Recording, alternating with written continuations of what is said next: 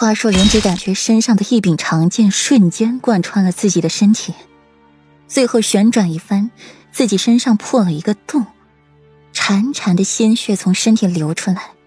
花硕莲瞳孔睁大，不可思议的看着腹中的剑，最后剑被拔出，花硕莲这才慢慢的回头，去看到底是谁杀了自己，是顾云锦，一袭白衣如画。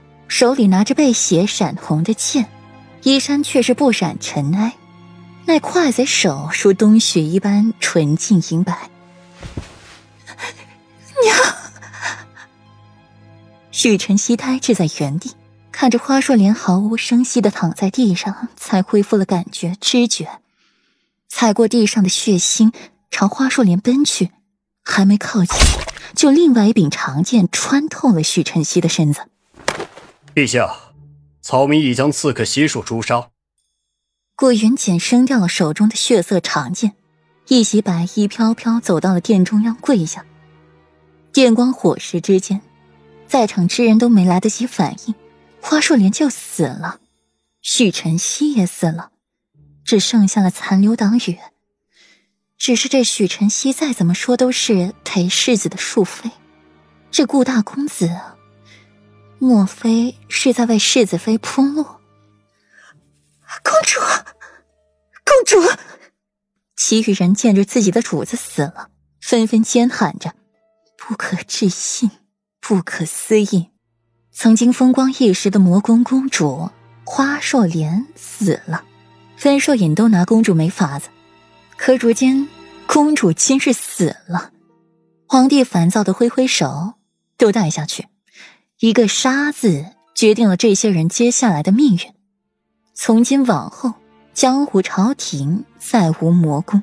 随后，皇帝又才慢悠悠将目光投落在了顾云锦身上。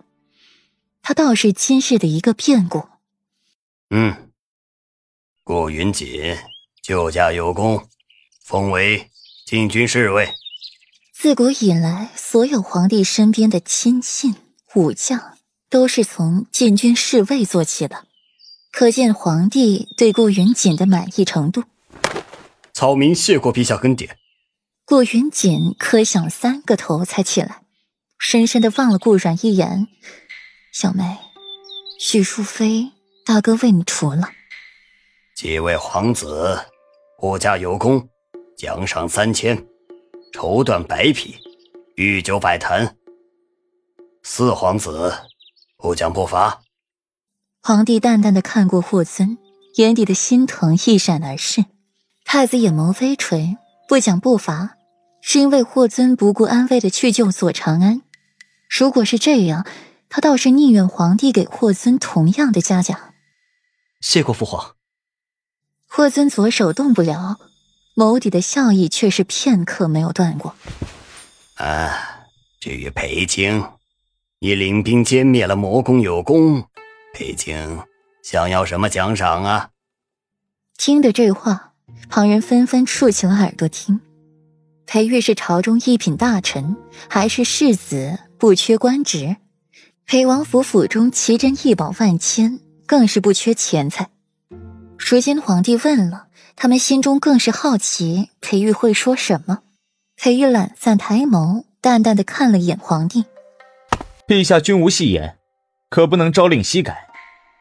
旁人倒吸了一口凉气，朝令夕改，敢这么和陛下说话的，也就只有裴世子了。皇帝心底觉着有些不对劲，奈何话都已经说出口了，便没有了再收回的道理。更何况这么多人瞧着呢。嘿嘿嘿，那是自然，毕竟尽管说便是。闻言，裴玉才算是展了笑颜，仿佛万物复苏，山河生翠，飞鹰点唇，玉雪犹清，美到极处，艳到了极处。墨眸翻翻，眼中的星河浩瀚，令人不觉沉溺其中。回禀陛下，微臣想要一个恩典，还望陛下成全。裴玉的眸中笑意渐浓，微臣请求婚姻自主。裴玉这一声话落，顷刻间掀起了轩然大波。婚姻自主。裴玉请求婚姻自主，那便是陛下赐婚，裴王爷主婚。甚至有姑娘失身于裴世子，只要裴世子说一个不字，那谁也勉强不了裴世子娶别人。只是，这陛下方才还要给裴世子赐婚，裴世子就说这样的话来打陛下的脸，还是当着这么多人的面儿。